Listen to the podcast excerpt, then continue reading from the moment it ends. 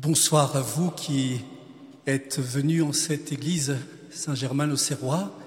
Je salue cordialement ceux qui sont en lien avec nous pour ce chemin de carême sur France Culture, sur KTO, Radio Notre-Dame et le réseau RCF.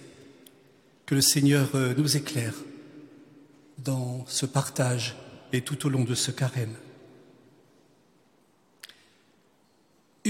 Humilité et douceur. Pourquoi cet intitulé? Ne sommes-nous pas dans l'irréel, l'invraisemblable. Et Quand bien même Dieu susciterait-il humilité et douceur, les verrons-nous un jour, sinon chez des êtres d'exception? Effectivement, euh, on peut de prime abord euh, percevoir une provocation dans la proposition de cette piste de conversion ce soir. Euh, tout semble en effet converger à l'encontre de l'humilité et de la douceur. Et je voudrais dans un premier temps citer quelques repères, quelques marques qui viennent euh, confirmer la difficulté. J'en ai repéré sept. D'abord, euh, reconnaissons que humilité et douceur n'ont pas bonne presse dans notre monde. Toutes deux sont connotées de faiblesse, de mièvrerie. Les mœurs internationales, les usages économiques, la vie sociale, le climat d'insécurité et même euh, nos relations de proximité semblent allergiques à ces postures. Si tu es humble et doux, tu manques d'affirmation de toi-même. Tu te feras forcément dévorer. Deuxième élément, l'actualité quotidienne corrobore ce ressenti. Nous déplorons tous la médiatisation de tout ce qui fait violence, de ce qui est euh, conflictuel, abrasif, déchirant, corrompu. Nous voyons mal euh, comment la personne humble et douce peut se frayer un chemin dans ce chaos, dans cette effervescence. Nous regrettons souvent que ne soit pas davantage rendu public le bien qui ne fait pas de bruit, tandis que le bruit, ne faisant pas de bien, occupe le champ plus vaste. Si telles sont les proportions d'image entre violence et douceur, nous finissons par douter la fréquence d'actes positifs et créateurs de paix. Cette pente psychologique est très vite descendue. Troisième élément, les sciences humaines viennent aussi étayer la présentation de la personne comme n'étant pas spontanément irénique. Euh, sans entrer ici dans le détail des diagnostics, quelque chose en l'homme s'avère euh, pulsionnel, générateur euh, d'une symbolique victimaire ou autrice de violence. Le quatrième élément euh, concerne les religions. C'est peu dire que les religions s'avèrent mal placées pour promouvoir, semble-t-il, l'humilité et la douceur. Leur comportement dans l'histoire ancienne ou dans l'actualité plus récente contredit, contrefait ces réalités. Aucune des grandes religions ou philosophies religieuses n'est indemne de ce procès à charge. Les récits bibliques, pour ne prendre que nos sources, sont souvent euh, décryptés à l'aune de la violence qui est en l'homme. On va même euh, y étudier la colère divine, fût-ce pour dire que cette colère ne dure qu'un moment. Aucun récit des religions ne semble exempt d'un passage au crible de la violence en ses contenus. Cinquièmement, ajoutons euh, que l'humilité et la douceur peuvent devenir des habits de lumière, euh, revêtus, hélas, par les desseins les plus pervers. Il n'est qu'à entendre euh, sur quel désastre psychospirituel se sont modélisés de faux visages de la douceur et de l'humilité. Sixièmement, euh, plaçons-nous, ne fût-ce que quelques instants, en dialogue avec toutes les professions qui sont aujourd'hui exposées aux tensions, à la gestion des tensions collectives, les professions du soin, de la sécurité, de l'éducation. Les écouter sur le plan psychologique et spirituel est éloquent. Septièmement donc, euh, étant donné la marginalisation de la douceur et de l'humilité dans l'espace social, on en vient à se demander si elles sont des catégories euh, sophistiquées, des techniques mentales réservées à quelques héros exemplaires. Pour dire cela autrement, les recherchés relèveraient presque du luxe ou de l'ésotérisme. Le propos que je tiens depuis quelques minutes nous amène-t-il alors à constater que le monde ne peut être doux et humble?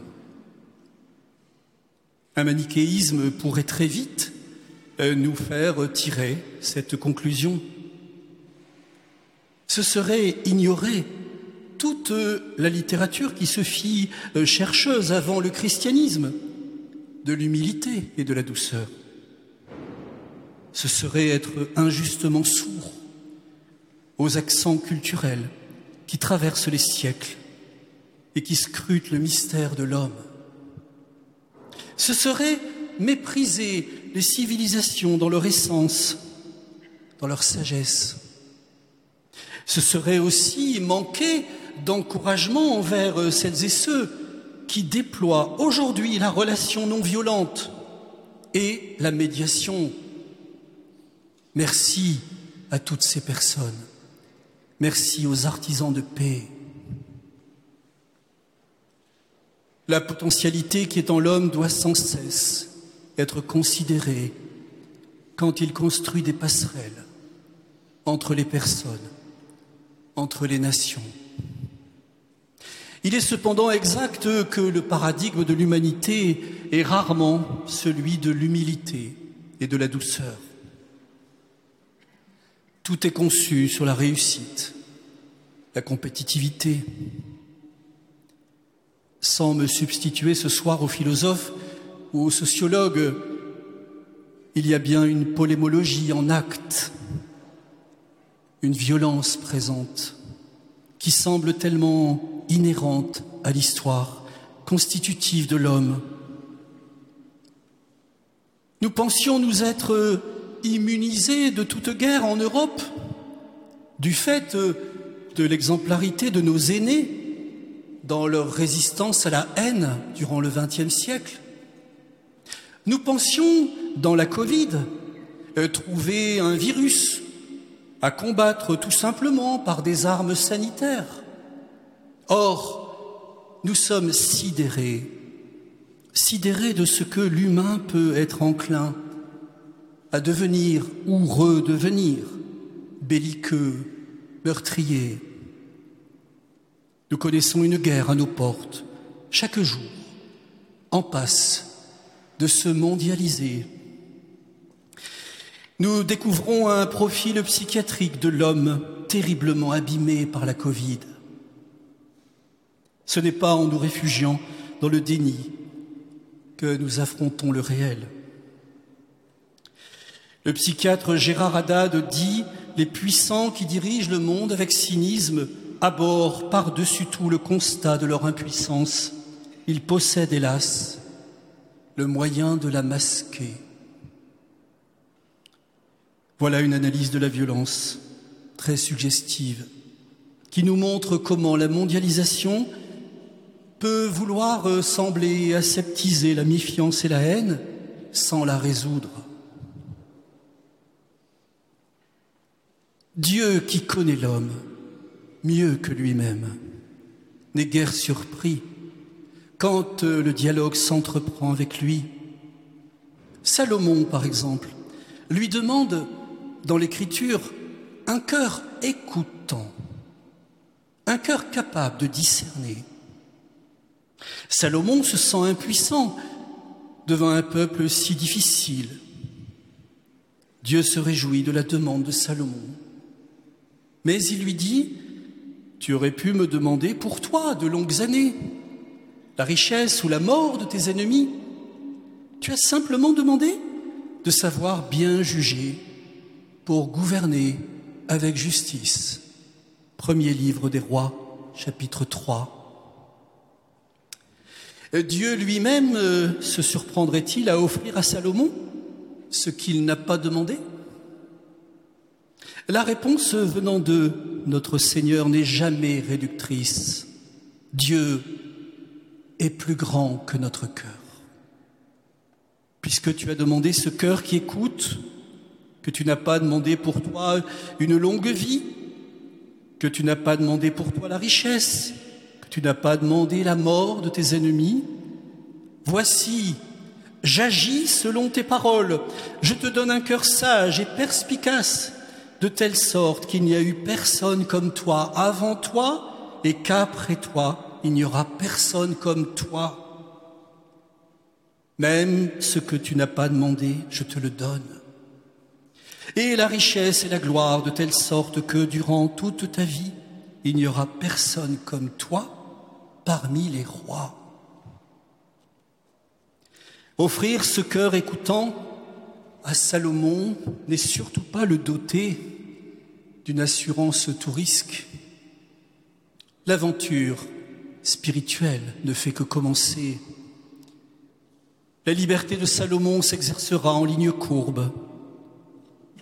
Dieu sait ce qu'il y a en l'homme. Il offre avec largesse ce qui peut déployer en nous la capacité aimante et discernante. Dieu ne prodigue surtout pas à l'homme sa demande instinctuelle de vouloir la mort. Dieu nous invite à choisir la vie. Il n'est donc pas surprenant que la douceur apparaisse souvent dans l'histoire de l'humanité comme personnage expression de l'homme quand toute sauvagerie semble l'envahir, la douceur prophétique, expression de l'homme quand toute désespérance peut le ronger, la douceur réconfortante. Permettez deux exemples. Étienne de Montetti vient d'écrire un roman remarquable intitulé La douceur, un récit plaçant la mémoire d'une survivante de Ravensbrück, la souffrance, le corps, le psychisme, qui perdent tout, la violence, les cendres, et pourtant le désir d'une transmission, l'éclat dans l'horreur funeste, la beauté au milieu de la monstruosité. Chez cette rescapée, le désir de transmettre la percée inouïe d'une douceur. Écoutons maintenant Maurice Bellé. Maurice Bellé, l'épreuve dont il parle est la sienne, sur un lit d'hôpital. Rude épreuve, kafkaïenne, dit-il, c'est peu dire. Écoutons quelques bribes.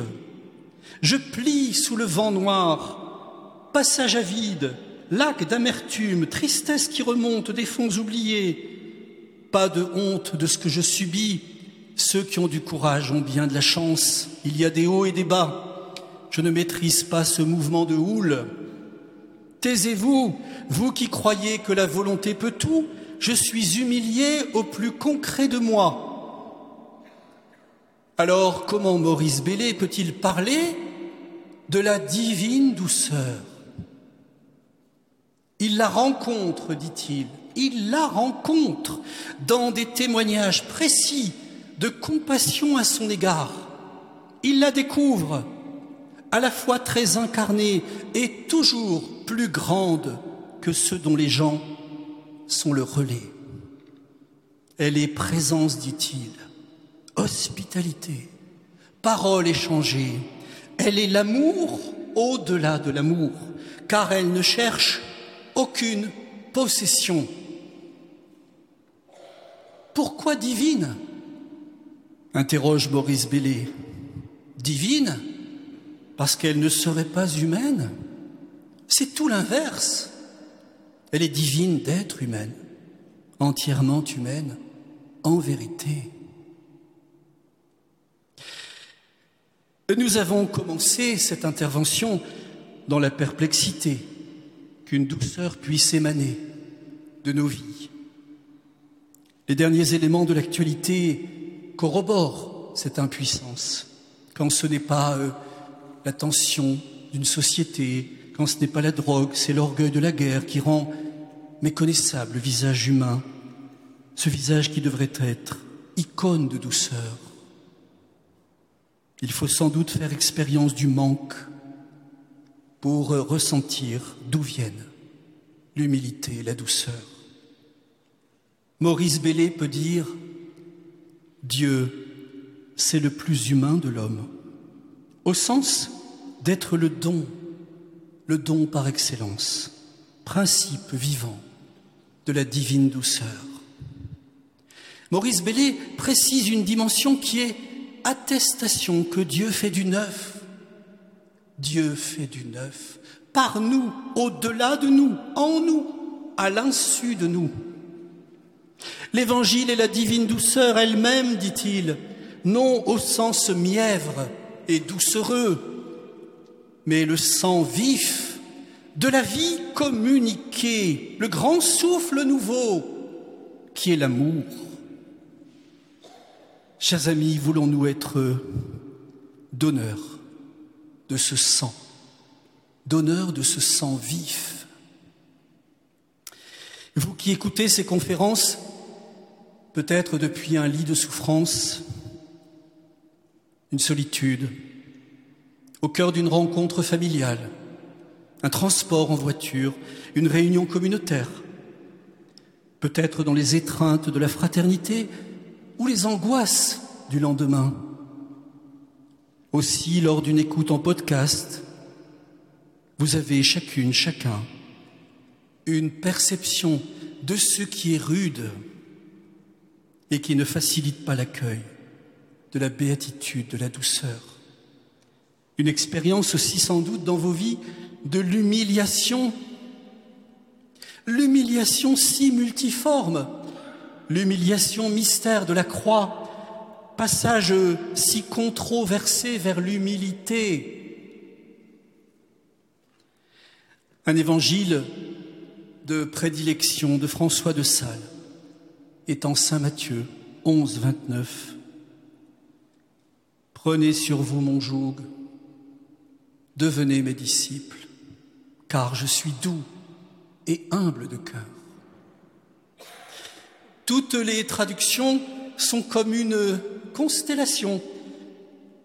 Mettez-vous à mon école, apprenez de moi, devenez mes disciples.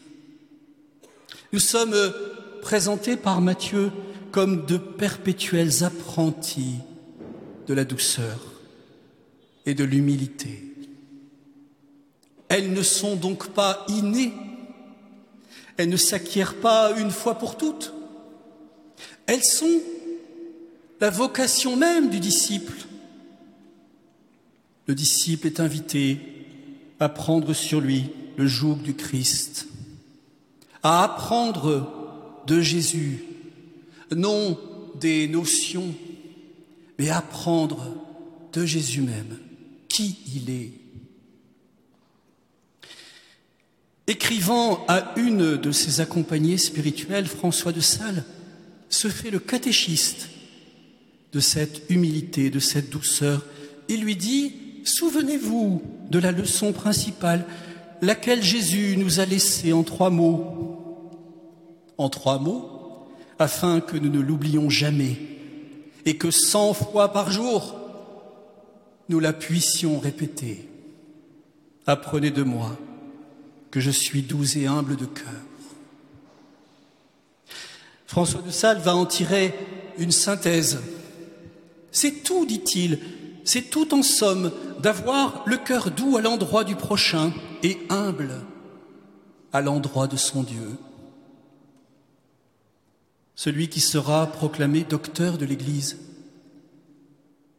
tire de l'être même du Christ que nous devenions doux, une de ses qualités envers le frère, humble, une autre qualité envers Dieu. La proposition didactique est un perpétuel travail sur soi. Donnez à tout moment ce cœur à votre Sauveur. Faites que ce soit le cœur de votre cœur, dit-il. Trois mots, redits cent fois, comme une recherche inlassable et confiante. Si j'ai fait le choix de ce thème dans un cycle de carême sur la nouveauté, c'est parce que humilité et douceur sont une voie de conversion décisive pour euh, nos vies baptismales, pour une écologie intégrale, pour une paix sociale, pour une synodalité fécondée par l'esprit, pour la justice dans le monde, notre monde si fracassé, si fragmenté. Dont André Louf, qui fut abbé du Mont des voit dans l'humilité le fondement de la vie chrétienne.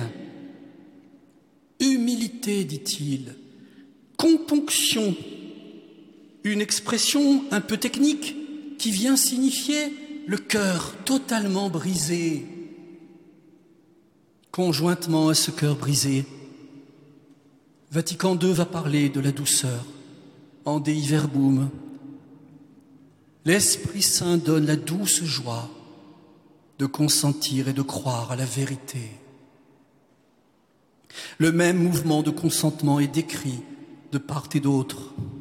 La volonté humaine, quoique pleinement sollicitée, ne peut suffire. Le Christ est doux et humble de cœur. Le disciple n'achève jamais sa recherche. Augustin dira euh, à juste titre que l'humilité résume toute la discipline chrétienne. Cette douceur, toujours en recherche, cette humilité authentique qui se fonde sur l'obéissance du Christ.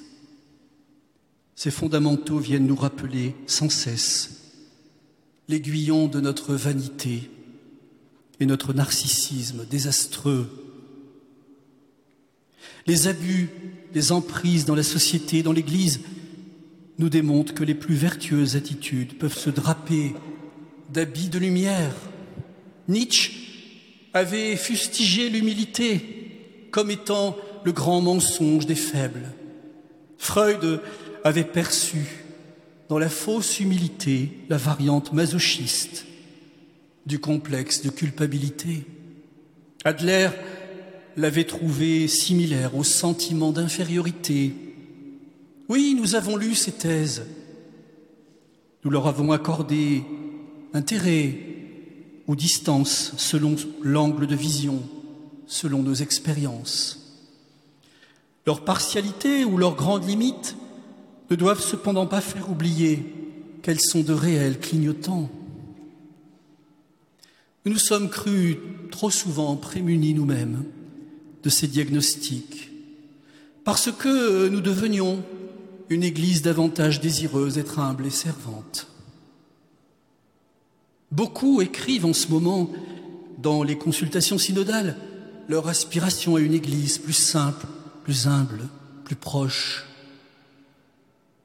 Comment ne pas faire chorus à cette expression, à la condition toutefois de recevoir cette humilité du Christ. Un apophthegme du désert affirme Je préfère un échec supporté humblement à une victoire obtenue avec orgueil. Et Saint Jean Climac dit Croire qu'on n'est pas orgueilleux, c'est la plus claire manifestation qu'on l'est. Rentrant chez vous ce soir, je vous invite à emporter un triptyque. D'abord, le sacrifice qui plaît à Dieu est un esprit brisé, psaume 50. Deuxièmement, la douceur est une béatitude qui nous place à la fois au-dedans de nous et en plein monde. Troisièmement, sans conversion, sans ascèse, pas d'humilité. Ces trois dimensions sont à cultiver en synergie de nos esprits et de nos cœurs. Pas l'une sans les deux autres. Dans le livre du Siracide, le Seigneur a renversé le trône des puissants. Il fait asseoir à leur place les doux. Heureux les doux, ils obtiendront la terre. C'est la béatitude en Matthieu. Nous notons ici que la béatitude n'est pas seulement une transformation de notre être comme celle de la consolation ou du rassasiement. Ici, la douceur va posséder la terre, rayonner sur la terre. Comment est-il possible d'annoncer ce renversement des choses Dans cette perspective, on n'agit pas avec un esprit de douceur sans se recommander par la douceur du Christ, selon l'expression de Saint Paul. Rendre compte de notre espérance est une nécessité, mais toujours le faire avec douceur et respect, nous dit Saint Pierre. Il y a donc bien une urgence à promouvoir humilité et douceur dans le monde et au sein de l'Église. Dieu fait du neuf. Ouvrons les yeux. Je citerai simplement celles et ceux qui travaillent à adoucir tout ce qui est tension exacerbée, soit entre les personnes, soit dans l'espace public. Je citerai aussi celles et ceux qui vont au chevet des personnes qui n'ont plus figure humaine. Ces deux attitudes n'ont en soi aucune rentabilité. Elles sont pure gratuité, gratuité, telle que Benoît XVI en parlait dans son encyclique sociale. La douceur et l'humilité sont des gratuités, des actrices discrètes qui posent un baume sur les plaies, sur les rancœurs. Comme l'écrit Agatha Zelensky, il y a une telle violence à signifier à quelqu'un son inutilité. La violence, qu'elle soit gangrénée ou passée à l'acte, appelle de notre part un sursaut éthique, un surcroît d'humanité, un supplément d'âme. Saint Paul le dit, notre conduite est bien une conduite d'homme, mais nous ne combattons pas de manière purement humaine. Depuis que nous échangeons, il devient lumineux que la douceur et l'humilité sont comme deux sœurs deux sœurs s'appelant l'une l'autre, se fécondant l'une l'autre. Regardez le concret de vos vies. Une humilité qui n'est pas vécue dans le consentement intérieur n'est pas encore humilité. Une douceur qui serait empreinte de vanité et de superbe ne ressemblerait pas à la douceur d'évangile. Contrairement à toutes les images d'Épinal. La douceur, l'humilité sont des vertus qui sollicitent une énergie inouïe et qui rendent forts ceux qui sont humbles et doux. Oui, chers amis, il faut de la trempe, de la trempe intérieure, il faut de la persévérance et de l'abandon pour grandir en humilité et douceur. Celui qui accepte cet apprentissage est dans un véritable entraînement. Il y a beaucoup d'abnégation. Il y a aussi les rendez-vous de la vie qui ne doivent pas être des projections imaginaires. Douceur et humilité sont des défis, chaque quart d'heure. François de Sales ne se fait pas le chantre de la douceur et de l'humilité parce que elle serait innée en lui. Ses biographes décrivent tout le travail humain sur lui-même, toute la réception spirituelle par lui, afin de devenir progressivement humble et doux. Sa notoriété savoyarde, qui était immense, l'excellence de ses facultés aurait pu générer en lui une très haute idée de lui-même. La pression des provocations et des sollicitations aurait pu le rendre agressif et vindicatif. Il sait qu'on peut détruire en quelques secondes de violence la douceur que l'on met vingt ans à chercher en son cœur. Il connaît aussi les échelles d'humilité héritées de la tradition spirituelle de Saint Benoît ou de Saint Bernard. Quel que soit notre âge, ce travail sur nous-mêmes dans l'invocation de l'Esprit ne fait que commencer. Je dirais même que son urgence s'accroît, car euh, toute une vie systémique nous fait contourner le défi de l'humilité et de la douceur. Notre société a cette euh, étonnante capacité à rendre artificielle la juste connaissance de soi. Sœur Isabelle Le Bourgeois auxiliatrice et psychanalyste, note ce si long chemin qui permet d'avoir accès à la vérité sur soi-même. Frères et sœurs, notre recherche inlassable de l'humilité et de la douceur nous situe sur une ligne de crête. L'épître aux Galates est éclairante. Nous pouvons très vite être enclins à nous mordre les uns les autres nous détruire les uns les autres, dit Saint Paul. Il y a en nous un affrontement entre les tendances de la chair et les tendances de l'esprit. L'humilité et la douceur ne sont pas des surgissements éthérés. Le fruit de l'esprit, dit Paul, est amour, joie, paix, patience, bonté, bienveillance, fidélité, douceur, maîtrise de soi. Vous avez bien entendu la concomitance de la douceur et de la maîtrise de soi. C'est ainsi qu'est le fruit. Le fruit est cette constellation. Il est convergence d'attitudes intérieures et d'actions prophétiques dans le monde. La douceur et l'humilité ne sont donc pas des postures optionnelles. Tout est lié L'humilité et la douceur sont à la fois données et elles sont à travailler sans cesse. Dieu fait toutes choses nouvelles. Il le dit depuis le début de sa révélation. Ce n'est pas l'holocauste du petit bétail qu'il désire, c'est un cœur brisé. Soyons humbles et ne nous perdons pas à dire je suis humble. Devenons-le davantage encore. François de Sales disait, soyons ce que Dieu veut et soyons le bien.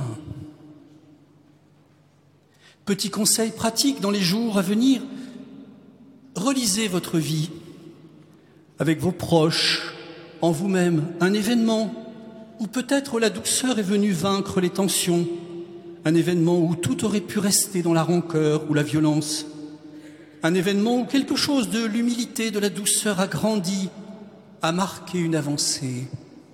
Que s'est-il passé en vous? Comment la béatitude est-elle venue en vous? Et pourquoi ne pas en rendre grâce? Le nourrisson s'amusera sur le nid du cobra, sur le trou de la vipère. L'enfant pourra étendre la main un père du désert disait, si en reprenant quelqu'un tu te laisses emporter par la colère, tu satisfais ta passion, ne te perds donc pas toi-même pour sauver autrui. Ne nous résignons donc pas à ce que la terre soit submergée de sombres perspectives. Les doux posséderont la terre. J'ai coutume d'achever mes chroniques radiophoniques par cette prière de Thérèse de Lisieux. Ma vie n'est qu'un seul jour qui m'échappe et qui fuit. Tu le sais, ô Seigneur, pour t'aimer sur la terre, je n'ai rien qu'aujourd'hui. Chers amis, nous avons aujourd'hui pour aimer.